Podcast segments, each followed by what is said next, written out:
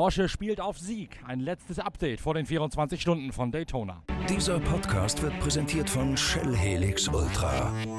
Das Premium-Motorenöl für deinen Motor.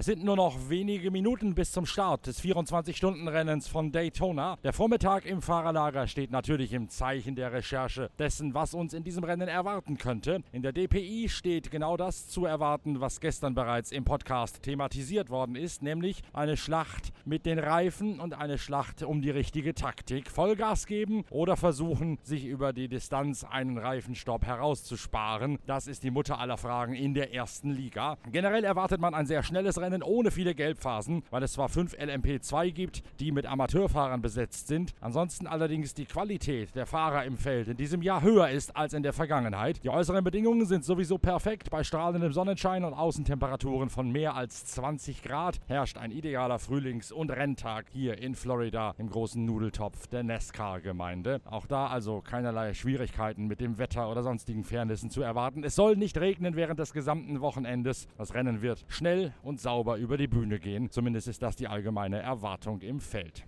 Über den Mazda schwebt wie immer ein Fragezeichen der Zuverlässigkeit. Der amerikanische Importeur der japanischen Marke beteuert allerdings, man habe im Winter zwei 30-Stunden-Tests gefahren, bei denen die so flammanfälligen und leicht entflammbaren AER-Motoren klaglos gehalten hätten. Deswegen wird Mazda auf jeden Fall voll auf Angriff fahren und versuchen quasi den Hasen zu geben, an der Spitze das Tempo zu diktieren und die anderen so zu hetzen, dass die entweder nachkommen müssen oder eben auf die Defensive setzen. Das Thema der Reifen bleibt ein heikles, wenn man versucht, sie doppelt zu stinten, dann werden sie in diesem Jahr nach etwa Runde 15 im zweiten Turn wegknicken und eine deutlichere Einbuße bei der Haftkraft haben. Liegt ganz einfach daran, dass es eine neue Konstruktion, eine neue Bauweise ist, mit einer weicheren Lauffläche und gleichzeitig einer härteren Schulter, sodass die Autos sich vor allen Dingen auf der Bremse deutlich mehr bewegen, deutlich mehr aufschwimmen und unruhiger sind. Und das geht natürlich auch auf die Reifen und auf deren Dauerhaltbarkeit, speziell im zweiten Turn. Sowohl bei den Meistern von Penske als auch bei den eigentlich favorisierten Cadillac, die in Daytona immer besonders gut aussehen, ist die 15. Runde im zweiten Turn genau die Wasserscheide, genau der Kipppunkt, an dem der Reifen abzubauen beginnt und dann relativ schnell in die Knie geht.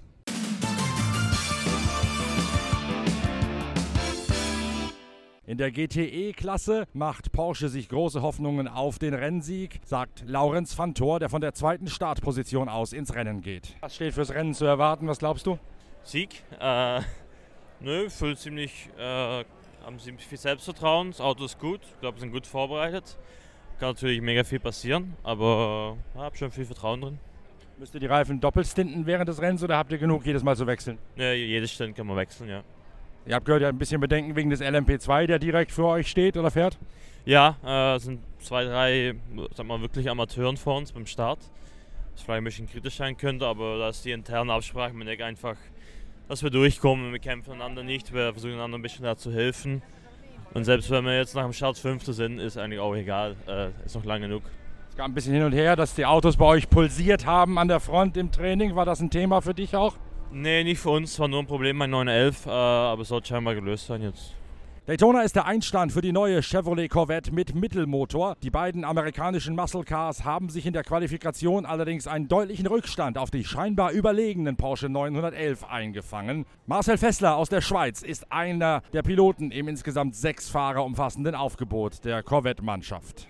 Wie ist das neue Auto anders zu fahren als der Frontmotorwagen? Ja gut, äh, schon ein großer Unterschied von vom alten Auto zum neuen, äh, generell schon, weil das alte Auto sagen wir mal, war schon siebenjährig, da hat mittlerweile schon einen riesen Technikfortschritt gemacht. Das neue ist auf dem letzten Stand der Technik. Ähm, ja, kann, man kann das Auto definitiv ein bisschen aggressiver fahren als das alte. Im alten war es eher so, dass man relativ ähm, feinfühlig äh, mit dem Auto sein musste, wo man hier eigentlich wieder mehr ein bisschen attackieren kann. Auto dreht auch besser in die Kurve rein. Ich glaube, das hat natürlich mit dem, mit dem ganzen Gewichtsverteilung zu tun. Von daher wirklich äh, ein gutes Auto.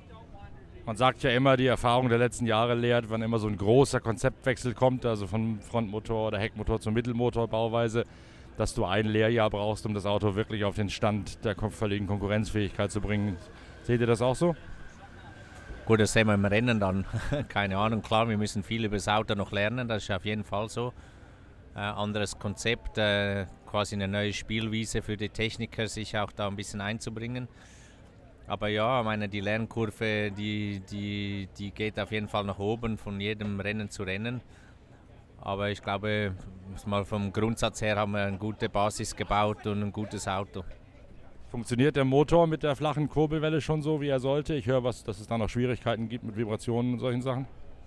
Nö, da kann ich jetzt so nicht bestätigen. Äh, na, aber bis jetzt lief das Auto, seit ich im Rohr ge ge gefahren bin, bis jetzt eigentlich immer problemlos hatten ganz kleine, minime technische Problemchen, was halt so beim neuen Auto vielleicht auch normal ist oder halt auch sein kann. Aber nichts, was, wo wir jetzt so beängstigt werden, dass das Auto nicht hält. Großes Thema dürfte die Reifenentwicklung sein für ein Auto, was ganz neues Konzept hat. Seid ihr da schon auf dem Stand, wie ihr sein wollt, oder ist da noch Luft?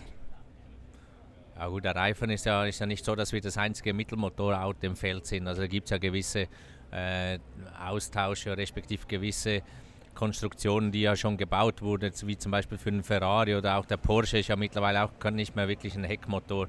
Also da kann man, hat man schon gewisse Erfahrungswerte. Klar haben wir natürlich äh, die ein oder anderen Reifen ausgetestet und sortiert, die auf unser Auto eigentlich äh, passen sollten. Von, von daher denke ich, haben wir eine gute Richtung eingeschlagen. Die angesprochene Lösung für das Problem des Pulsierens scheint denkbar einfach gewesen zu sein. Man habe, so erklärte es Porsche-Sportchef Pascal zur Linden, heute Morgen verstanden, woran es gelegen hätte, dass das Auto so hoppelig an der Vorderachse gewesen sei. Und dann hätte man das Logische getan, nämlich die Abstimmung von dem Auto von Lawrence Fantor, Earl Bamber und Mathieu Jaminet, das nicht gehüpft hat, eins zu eins übertragen auf das Setup des Autos von Nick Tandy und Matt Campbell. Auf den zweiten Elver also, der diese unruhige Straßenlage gehabt hat. Und äh, Pascal zur Linden geht davon aus, dass damit jetzt im Rennen das Problem behoben sein sollte und dass beide Autos gleich ruhig liegen. Ein besonderes Auge muss man auf die BMW M8 werfen, denn die haben in der Qualifikation als einzige die härtere der beiden in der GTE verfügbaren Reifenmischungen aufgezogen. Das erklärt zumindest ein Stück weit den doch großen Rückstand, den die M8 sich auf die Porsche und die Corvette eingefangen haben. Beim Startturn allerdings werden sie damit einen Vorteil genießen, denn die Reifen müssen ja schnell auf Temperatur kommen und über den Turn hinweg möglichst lange halten,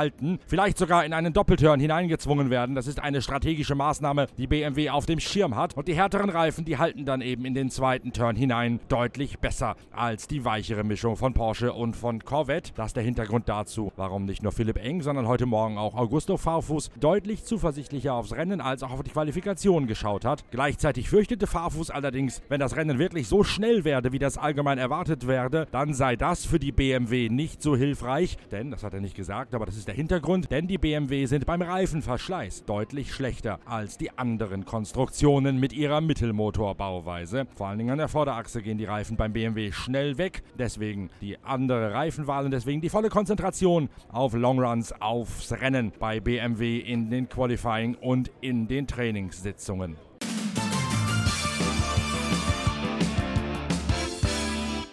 So viel mit dem letzten Update vor dem Start des 24-Stunden-Rennens von Daytona.